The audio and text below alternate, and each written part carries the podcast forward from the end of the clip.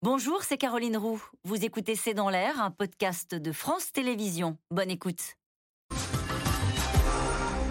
Celle-ci de Bernard dans le Tarn, Yves Tréhard, les Républicains ne seront-ils pas obligés à terme d'accepter la main tendue d'Emmanuel Macron? Alors ça, je ne sais pas. Euh, je pense que ça va être un débat qui va être très important chez eux. On va voir. Je pense qu'ils ne peuvent pas faire l'économie de la campagne électorale.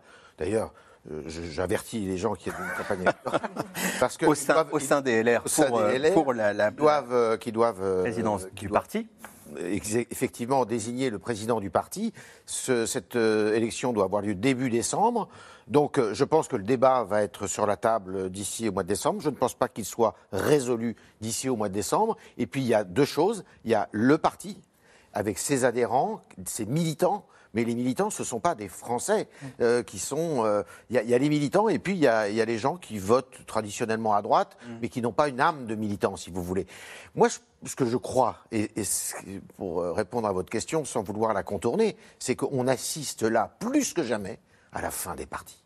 C'est terminé. Il n'y a plus de partis. Il n'y a plus de discipline. Vous prenez les partis les uns après les autres, à part le Rassemblement national, mais parce qu'il y a une personnalité forte à sa tête tous les autres sont dans une état, un état de décomposition énorme. Pardon, vous titrez un édito drôle d'atmosphère. Vous nous dites tout à l'heure, s'il y a une dissolution, il n'est pas impossible qu'il y ait une majorité relative RN. Vous nous dites c'est la fin des partis. Ça fait un drôle de tableau quand même. Ah mais c'est exactement. Oui, mais alors je ne sais pas la vitesse à laquelle on y va. On va, mais c'est exactement ça. Et ce que disait Léla Latrousse, c'est très intéressant tout à l'heure sur les, les aides, les aides, euh, parce que le problème, c'est que euh, avec ce reportage, on a vu qu'il y avait deux France la France qui fait du vélo dans les centres-villes et tout, la France qui est obligée de prendre sa voiture. Et ces deux France-là ne parlent absolument pas la même langue. Ça, c'est la première chose. Euh, il va y avoir de plus en plus d'anciens qu'il va falloir aider. Donc, il va, il va y avoir de plus en plus de personnes comme la, la personne qu'on vient de voir dans ce reportage. Et donc, ça, ça, ça, ça, montre que notre pays est en train de complètement changer. Avec les, départs et les besoins euh, dans, la, dans cette silver economy, cette économie des aînés, on estime que dans 10 ans, il manquera 200 000 postes d'aidants juste pour les personnes âgées. On en revient à la politique Gaël Mac. Pour Emmanuel Macron, est-ce que le Rassemblement national et la NUPES, c'est blanc bonnet et bonnet blanc? Alors peut-être pas tout à fait, mais parce que euh, je veux dire, je pense qu'il il pourrait imaginer que dans la NUPES, il y a quelques personnes présentables euh, ou fréquentables, je dirais, euh, parmi les socialistes et les écologistes. Mais finalement, en tant que force politique à, à l'Assemblée nationale, ben, là, dans son discours de mercredi, il les a quand même rassemblés, hein, il les a quand même traités de la même manière. Il a dit que c'était euh, euh, que c'était le cynisme absolu, euh, leur leur alliance de circonstances autour des motions de censure. Et depuis, finalement, comme le disait Naïla d'ailleurs, depuis le début de cette nouvelle mandature, il n'a pas réellement, il n'a pas réellement cherché à faire de coalition de projets. Il n'a pas vraiment cherché à dévoyer certains socialistes ou certains écologistes pour, euh, leur, euh, pour essayer de, de, construire quelques, euh, quelques projets de loi ou quelques amendements avec eux. Et clairement, je pense qu'il est en train de les, dans son opinion, il les a, il les a un peu englobés. Néla, là-dessus? Là-dessus, effectivement, enfin, d'abord, il il y a tout un tas de solutions aussi à, la NUPES ou au Rassemblement national que, le chef de l'État ne peut pas euh, endosser.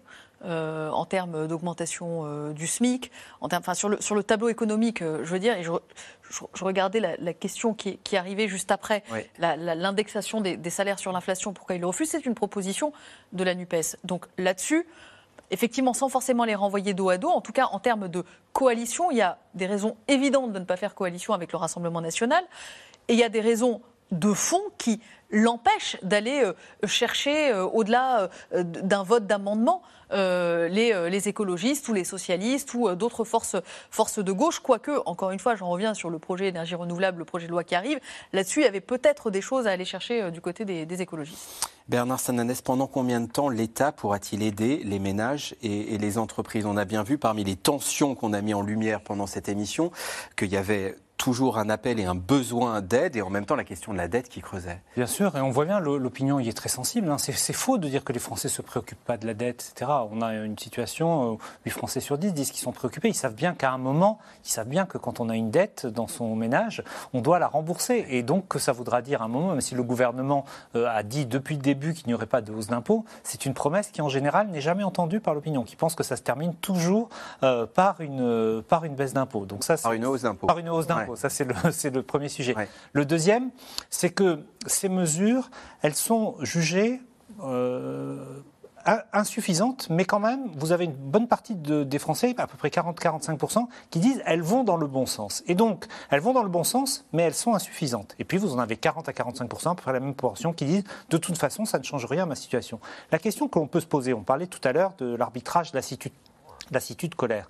Si ces mesures n'étaient pas en vigueur, est-ce qu'on n'aurait pas déjà basculer dans une situation, je ne vais pas dire d'émeute sociale, mais en tout cas de tension sociale encore plus fortes qu'elles sont aujourd'hui? On a vu ce qui s'est passé, y compris euh, dans euh, le mouvement des carburants. L'opinion ne l'a pas soutenu parce qu'une partie des électeurs dit, des électeurs disent c'est pas le moment, premièrement. Et deuxièmement, parce que, contrairement au mouvement des Gilets jaunes, la dame qu'on a vue dans le reportage, je ne parle pas d'elle personnellement, mais les, les, les, les, travailleurs notamment n'ont pas soutenu ce mouvement parce qu'ils considéraient qu'il n'était pas tout à fait le leur. Ce n'était pas une mesure, ils ne se battaient pas contre une mesure prise par le gouvernement, mais c'était un conflit à l'intérieur d'une entreprise. Et donc il n'y a pas eu pour l'instant, à ce moment-là, la jonction entre l'ensemble du monde du travail contrairement au moment des Gilets jaunes. Est-ce que l'État pourrait réglementer le prix des produits alimentaires de première nécessité, Gaël Mac Ça, c'est un, débat qui, me semble-t-il, a, disparu euh, ces dernières semaines. Oui, alors bon, c'est sûr que euh, c'est un petit peu soviétique en soi. Euh, c'est-à-dire revenir à une réglementation, à une administration des prix. bon, c'est on l'a fait, hein. on a encadré le prix des loyers, euh, le fait de faire finalement un bouclier tarifaire aujourd'hui, c'est une sorte d'encadrement des prix. Euh, je ne pense pas, en tout cas, je pense que le gouvernement n'y songe pas, euh, et je, ne pense pas du tout que ça soit à l'ordre du jour. Mais pour en revenir à ce qui était dit sur est-ce que l'État peut continuer pendant longtemps à faire ce type de dépenses, la réponse, elle se situe aussi en partie à Bruxelles, hein, quand même. C'est-à-dire que pour l'instant, il y a une espèce euh, de chèque en blanc qui est fait en gros jusqu'à euh, euh, pendant un certain temps, puisqu'on a mis entre parenthèses euh, le pacte de stabilité. Hein. Je rappelle que normalement, selon les critères de Maastricht, on n'est pas censé dépasser 60% de dette. On est à 114%. Et que les Allemands commencent à dire qu'il faudra quand même un jour penser à revenir dans les clous. Un jour, il faudra quand même rediscuter de ce pacte de stabilité qui va peut-être, dont on va changer peut-être un peu les modalités, mais on va remettre des règles du jeu. Et donc, on va, ce moment va un jour se terminer de l'argent magique. Neila Latrousse, comment croire qu'une répartition plus juste soit possible sans contraindre les entreprises? Là aussi, autre arc de tension.